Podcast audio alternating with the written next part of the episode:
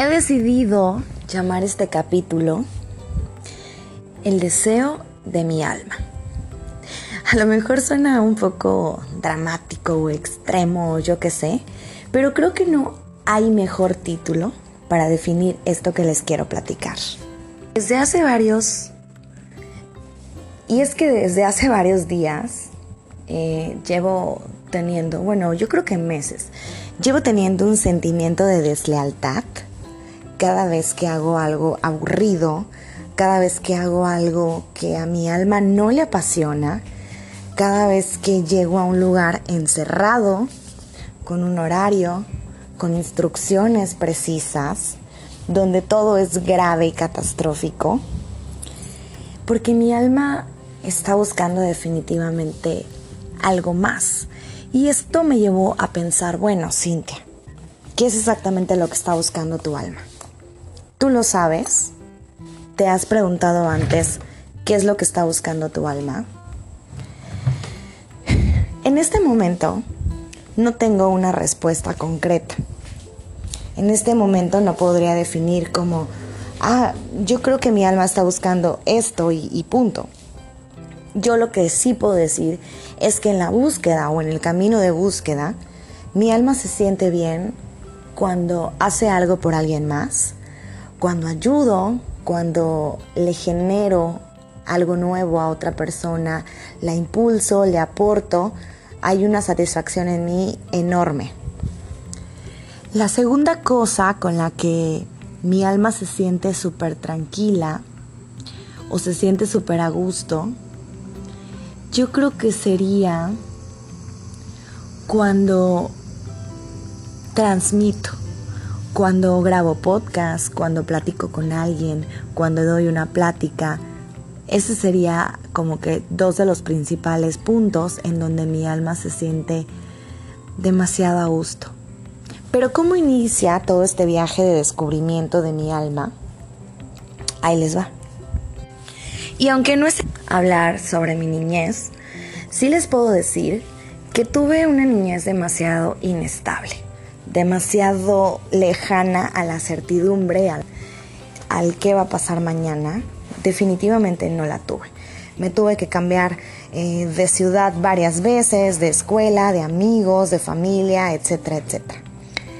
Pero en ese inter, o sea, ¿por qué les hago o por qué los pongo en contexto? Porque a lo mejor tanto cambio, tanta incertidumbre, tanta influencia de diferentes lugares, de diferentes personas, incluso niñeras, o sea, hago énfasis porque eran personas totalmente extrañas a mi vida, no me conocían tanto, no, no habían convivido conmigo, sin embargo influyeron de alguna manera en, mi persona.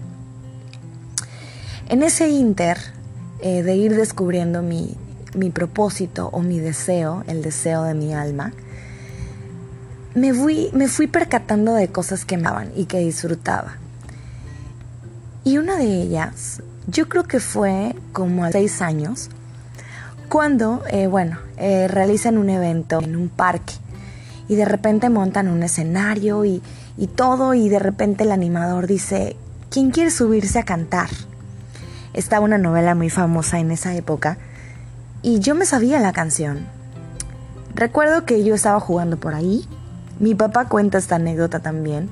Yo tengo vagos recuerdos de ese día, pero mi papá cuenta la otra parte y él dice, Cintia, de repente yo volteo y estás en el escenario cantando y yo así como, ¿en qué momento se me escapó esta niña, no?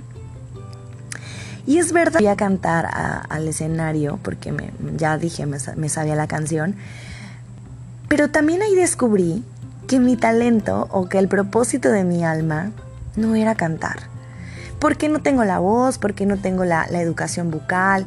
Vocal, perdón. ¿Por qué no tengo este, a lo mejor los genes? ¿Por qué no tengo el talento? Eh, es más, ni siquiera me puedo aprender una canción. Siempre, en cualquier lugar, siempre pido que pongan la letra de la canción, no me dejarán mentir, porque no me sé ninguna canción completa. Yo creo que solamente el himno nacional y se me olvida incluso. Entonces ahí confirmé que mi, talento o mi propósito no era cantar definitivamente. Que me gusta mucho hacerlo, que lo disfruto definitivamente, pero no pienso que sea mi talento. Sin embargo, después de ese día, eh, yo recuerdo que iba en la primaria y me postulé para eh, ser, por ejemplo, conocimiento. Participé en el concurso de conocimiento y lo disfruté y todo, pero yo algo me decía, no, no, no, no es por ahí. Después, eh, para ser más que estar en la escolta de, de la escuela, siempre era como, yo quiero yo quiero decir las efemérides, yo quiero ser maestra de ceremonia, yo quiero esto. Y lo disfrutaba enormemente. Digo que lo disfrutaba y tengo esa conciencia porque a varios de mis compañeros les ponían como que la encomienda y yo veía sus caras de que no querían definitivamente eso y yo lo disfrutaba y me ponía y me, me postulaba solita para eso. Incluso posteriormente me, me metí al concurso de declamación. Recuerdo que me aprendí mi, mi poema o mi discurso y llegó el momento del concurso. Y bueno, no quedé, estoy casi segura que gané como el segundo o tercer lugar, pero por ahí iba más o menos em, el propósito o el deseo de mi alma, porque me sentía tan a gusto de subirme y, decirlo, pero había algo que faltaba o había algo que, que todavía no me terminaba de convencer y yo creo que era esta parte de aprenderme las cosas y no decirlas al momento en el que me estaban surgiendo. De ese día tengo muy buenos recuerdos, em, puesto que cuando terminó el, concurso, yo bajé las escaleras porque era como en un hotel muy, muy lujoso o en un salón de fiestas. Y estaba a mi papá, estaba una compañera de, la primaria y, me habían llevado regalos y me felicitaron. Y tal vez yo no dimensionaba lo importante que era participar en este tipo de, eventos. Sabía que me había gustado, sabía que lo había disfrutado, sabía que no había ganado el primer lugar, pero no dimensionaba qué tan impactante podía resultar para otra persona, ¿no? Posterior a eso, em, resulta que cuando yo tenía como 11 años, descubro que era mi vecina, una de las productoras de, una, de un programa de, televisión para niños. Yo lo descubro porque, bueno, había una sola entrada en esa colonia, era como un fraccionamiento, y yo la veía pasar, ¿no? Cuando iba maquillada, cuando iba sin peluca, cuando iba este, vestida de, con su traje, porque usaba un traje muy peculiar.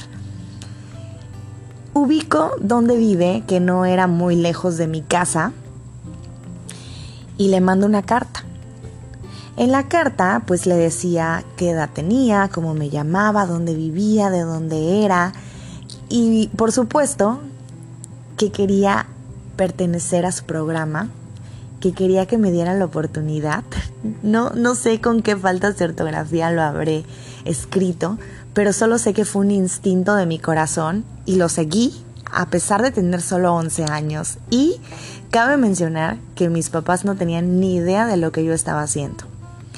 Resulta que tal vez la, carta la habré escrito como en noviembre, diciembre. Me voy de vacaciones y cuando regreso a mi casa suena el teléfono y me contesto y me dicen de una televisora local, oye Cintia, eh, ¿te gustaría venir a hacer un casting aquí a la televisora? Va a ser tal día. Inmediatamente mi respuesta fue sí, ¿qué día? Entonces ya le tuve que decir a mi mamá para que me llevara y todo. Bueno, hago el casting, había otras niñas, que eso me puso un poco nerviosa. Ah, el casting consistía en animar una fiesta, que yo pienso que no tenía nada que ver con la televisión, según yo, pero ah, se me daba muy natural. Yo decía, a ver, esto es pan comido para mí. Yo soy muy elocuente, soy muy... Em, improviso súper rápido, ese no es. Yo lo que quiero es el reto de la cámara, ¿no? Bueno, pues resulta que me quedo, me dan como una sección, eh, yo me encargaba de hacer como que la cápsula de inicio, entonces me iba, no sé, un día a grabar unas cuatro cápsulas para todo el mes. Y recuerdo que los camarógrafos y la persona que era como de la producción, eh, era mujer, ella me decía, oye, ¿habías hecho esto antes? Y yo le decía, no, nunca, es la primera vez que yo hago esto. Y me decía, es que te aprendes súper rápido el, speech o el, o el diálogo o el guion.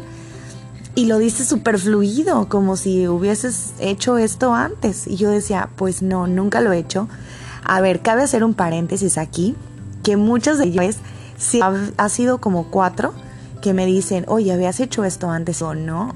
A ver, yo soy como muy apasionada y muy entregada a la hora que tengo que hacer algo y trato de hacerlo lo más apegado a, la instrucción. Mm, y aguas, no es que yo sea como cuadrada y como cumplida, porque no. Pero trato de superarme como a, mí misma. Y bueno, em, resulta que bueno, ahí estuve como un año más o menos en, la televisora y la verdad es que fui muy feliz porque fui a shows en fiestas, fui a shows en eh, ferias, fui a, estuve en televisión, ahora en vivo sí me como que me, me, ¿cómo le puedo decir? Me generó un poco de nervio a la hora que me dijeron, bueno, vamos a salir al aire en 3, 2, 1, habla. Fue como, uh, tartamudeé y fue como, chin, sí me impone muchísimo la cámara. Y bueno, ahí fue conociendo y fui descubriendo qué es lo que me causaba a lo mejor inseguridad y, yo creo que a lo mejor algunas personas coincidan en que pues la cámara no es tanto el cómo hables, sino que estás pensando en cómo te ves, ¿no? Y, pues un tip es no pensar en esa parte. Pero bueno, era imposible no pensar en eso. Resulta que bueno, tuve un día una eh, no es el tema, pero pues eh, fue la razón por la que ya dejé de participar en el programa. Tuve como un desacuerdo con mi mamá y ella sabía que era lo que yo amaba en la vida, así como los niños cuando los llevan al fútbol o, algún deporte que les guste mucho, pues para mí era trabajar en la televisión a mis 11 años y bueno, me, me castiga con eso y pues dejo de ir. Para eso yo tenía, repito, 11 años y pasan muchos años, yo creo que como unos 5, para que yo vuelva a estar en un escenario. Entré a la prepa 5 años después y bueno, yo solita iba a la, dirección de la prepa y, y, me postulaba o decía, hablaba con el organizador del evento, con el director y le decía, es que a mí me gusta mucho conducir y no, pero ¿cuánto cobras? Nada, no cobro nada. O sea, para mí era como un ejercicio, era como sentirme viva cuando estaba en un escenario. Y pues me tocó hacer un par de eventos de, la preparatoria. Posteriormente pues ya salgo, paso a la universidad y, busco nueva cuenta este, estar cerca de, un micrófono, estar cerca de un escenario, estar cerca de, gente, transmitir. Y a lo mejor a estas alturas se preguntarán, bueno, ¿y por qué no estudia, estudiaste comunicación? Bueno, resulta que sí llevé la carrera técnica de comunicación, pero ah, ahí descubrí en la carrera de, de la prepa que no me gustaba del todo comunicación a mí solo me gustaba hablar, no me gustaba todo lo que había, eh, la cuestión técnica, que hubiera sido maravilloso que lo aprendiera, pero no me gustaba porque era algo que requería demasiada concentración y a mí solo me gustaba hablar y punto. Aparte, a eso vamos a sumarle que ya la universidad fue una etapa muy difícil económica y emocionalmente para mí. Entonces, ah, no estaba preparada para, para asumir ese gasto de, de esa carrera. Así que me fui a estudiar otra carrera que pues también me gustaba y me apasionaba muchísimo en ese momento y dejé a un lado la, cuestión de la, de la comunicación. Sin embargo, ya estando en la prepa, bueno, pues ya me meto al programa de, radio de, la universidad, perdón, de la universidad. Y posterior a eso, este, en el Inter de la universidad hago un casting de radio a, nivel este, estatal y no quedo, pero pues me llevo mucha experiencia, que eso es muy importante. Yo soy de la idea de que de cualquier manera ganas, o sea, o ganas em, el punto, el premio, o ganas la experiencia. Vuelve a haber otro casting al siguiente año y quedo, pero quedo de los, a ver, sin exagerar, de 300 personas que participaron, solo elegían a 10 personas. Y de esas 10, solamente 5 eran titulares y 5 eran suplentes. Entonces resulta que voy quedando entre los 5 titulares del programa. Híjole, para mí era así maravilloso porque amé, amé estar en radio. Sin embargo, había de alguna manera una línea que, que seguir, había un punto de donde no debíamos como que salirnos. Ah, y era un poco extraño para mí porque eran reglas y autoridad y, he lidiado mucho con ese tema. Entonces debo confesar que por mi indisciplina, pues tuve que terminar mi contrato a mucho antes del año, que eso era lo, lo, lo, lo esperado. Lo terminé creo que como a los nueve o diez meses. Me partió el corazón, pero lo hice.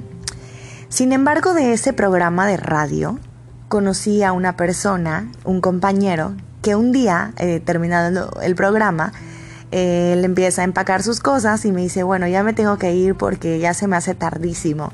Y yo como siempre he sido como muy curiosa, le pregunté, ¿y a dónde vas? Y él me dice, ah, voy a conducir eh, un carnaval. Y me dice, ¿no quieres venir? Y yo, claro, claro que quiero ir. Nunca me ha tocado conducir un, un, carnaval, entonces estaré increíble. Recuerdo que me dijo, a ver, el primer día es ropa de gala, segundo día disfraz y tercer día no sé qué. Bueno, yo solo iba a ir el primer día. Fue un show, este acoplarme porque él ya tenía una co-conductora, entonces fue como que chin, dividirnos entre los tres. Yo obviamente me puse un vestidazo y, traté de, dar lo mejor de mí. Amé estar en el escenario, obviamente todavía me hacía mucha falta soltarme porque era la primera vez que estaba parada frente a tanta gente. Y bueno, resulta que al terminar el evento me dice uno de los organizadores, oye, ¿no quieres venir eh, los días posteriores. El carnaval dura creo que siete días. Y yo le dije, claro que sí.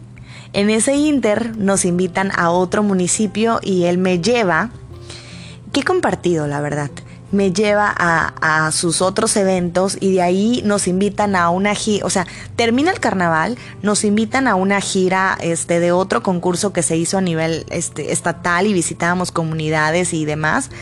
Entonces yo ya tenía otros eventos de repente me empiezan a invitar así como maestra de ceremonia, como varias cosas.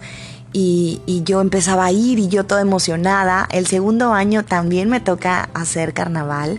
Eh, ya sin él, si no estoy mal, el segundo año no, el segundo año me toca hacerlo con él. Obviamente yo ya más desenvuelta, ya bailaba samba en el escenario, este, ah, platicaba con las comparsas, otro, otro nivel de confianza agarré en el carnaval, más segura de, mi personalidad, más segura de mi cuerpo, de, de cómo pararme, etc.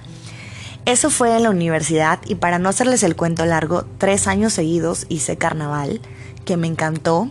Posteriormente a eso, de la universidad sale salen unas em, tipo pláticas para darle a los adolescentes de secundaria y de preparatoria, en lo cual yo también me postulo. Amé también hacer eso porque fue como, wow, a ver, hay una manera increíble en la que yo sintetizo un tema y tengo una capacidad de explicarlo. A ver, y, esto lo platico y se los cuento a ustedes con toda la humildad del mundo, porque yo no sabía cuál era el propósito o el deseo de mi alma y lo fui descubriendo, pero en ese momento no me había percatado de todo lo que ahora les estoy platicando.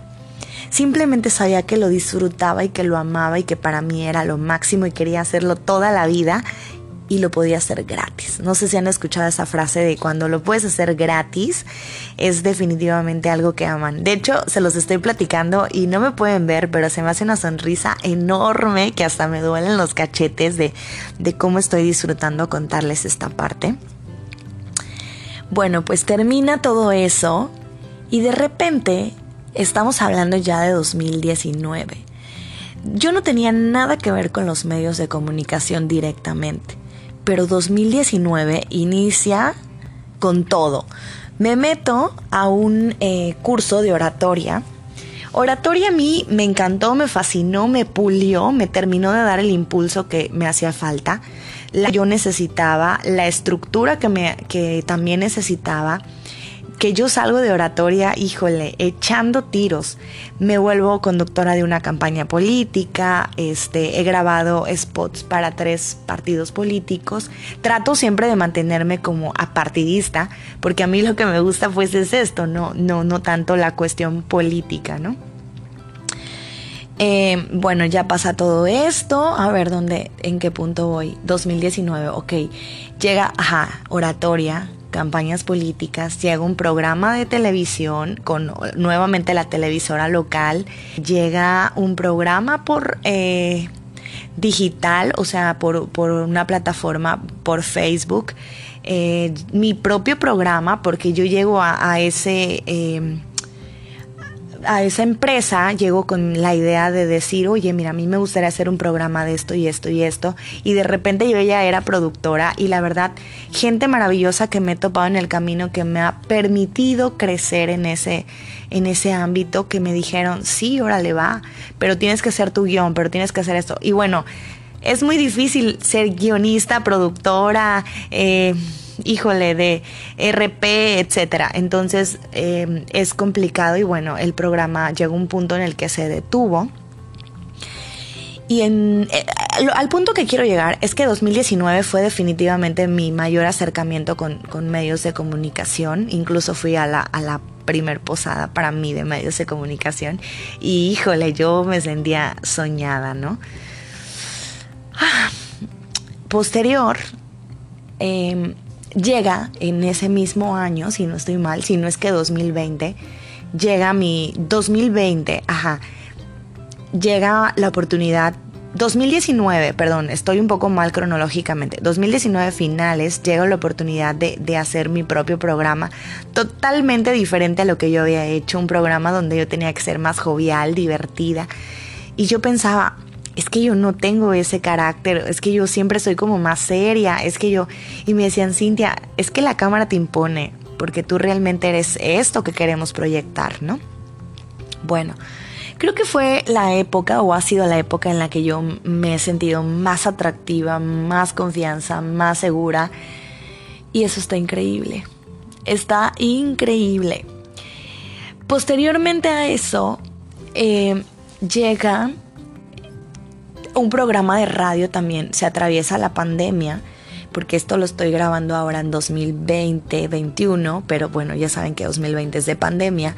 Se atraviesa pandemia y tenemos que trabajar desde casa, entonces creamos una radio digital y ahí surge RCP para el corazón, que en realidad en un principio fue RP para el corazón por cuestión de fonética, pero ya luego lo investigué y pues el, el nombre correcto o es RCP para el corazón, que es reanimación cardiopulmonar. ¿Por qué decidí ponerle así? Esa puede ser eh, otro, otro audio que yo grabe, pero tiene que ver con eh, esta parte de cuando nos sentimos mal, achicopalados, bajoneados y somos nosotros mismos quienes tenemos que aplicarnos los primeros auxilios para nuestro corazón, porque a lo mejor no va a haber nadie a nuestro alrededor. Si hay, Qué, magnífico, pero si no hay, nosotros mismos lo tenemos que aplicar. Regresando al punto de la radio digital, bueno, de ahí pues obviamente yo lo disfrutaba muchísimo, pero era un poco estresante estar como que en mis propios controles desde casa y aparte grabar, preparar mi tema, estudiarlo, etc. Y se me había ocurrido montar un negocio de tortas en el porche de mi casa, entonces era muy difícil dividirme entre todo eso y lejos de estarme gustando, me estaba estresando muchísimo. Yo le comento al productor de ese momento que me gustaría, porque hubo dos personas que brincaron a Spotify y si ahora me estás escuchando en Spotify, bueno, esta es la historia. Brincaron a, Spotify y, y, yo decía, a ver, es que yo también quiero brincar, pero siento que mi programa no tiene el formato de un podcast, que es lo que estoy haciendo justamente ahora. En mi programa tenía un formato más como, a ver, pongo la música, la bajo, hablo tantito, este, entrevisto, un programa de radio. Entonces él me dijo, ok, escribe y lo grabamos. Pero en ese inter eh, se me atraviesa eh, otra cuestión de ir a un evento magnífico de los líderes de México porque esta persona que está hablando aquí con ustedes ha, estado sentada con varios líderes jóvenes del país. La verdad eso también estuvo increíble, que también más adelante, el escuchar mi voz y, y escuchar el retumbar en las bocinas fue como, creo que ya sé cuál es el propósito de mi alma. El propósito de mi alma es transmitir, es comunicar, es llegar a más personas, es tener un mensaje, es contarles mi historia, porque a lo mejor no entendía para qué me había pasado todo lo que me había pasado. Pero si de algo va a servir que yo se las cuente y que ustedes a lo mejor al escucharme estén pasando por una situación igual o peor o les ha pasado o tienen miedo de que les pase, pues que sirva, ¿no? Regresando al punto de la radio, empiezo a hacer, después de lo de Líderes de México, empiezo a hacer lo de los podcasts, porque yo regresé súper prendida, voy a crear un grupo de mujeres y les voy a llevar capacitación y voy a hacer esto y, lo tengo todavía en marcha, pero también voy a grabar mis audios porque quiero que, que, conozcan toda esta parte de por qué estoy haciendo lo que estoy haciendo, que no es una idea que me levanté desde la mañana y ya. Es, creo que es mi audio más largo, pero realmente me apasiona mucho. En el libro de Piense y hágase rico para mujeres, que es el que, el que yo leí, que justo lo tengo por aquí, que se los recomiendo mucho, habla en una parte del deseo ardiente. Y yo creo que este es mi deseo ardiente. Yo creo que este es el deseo de mi alma.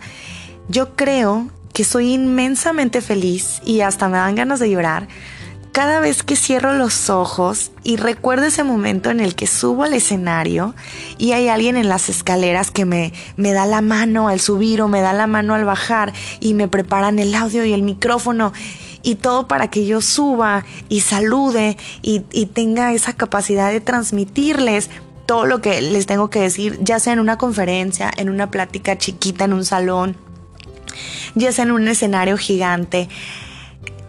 A veces, cuando soy desleal, porque así empecé el audio hablando de que me he sentido desleal algunos días, cuando voy a una oficina, por ejemplo, trato de conectarme con ese deseo ardiente y pienso o imagino que esos pasillos no son unos pasillos de una oficina, sino son los pasillos de algún foro, de algún foro con millones de personas a las que les voy a llevar mi mensaje.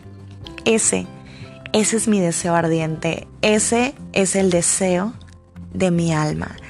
Soy Cintia Melgarejo y esto es RCP para el corazón.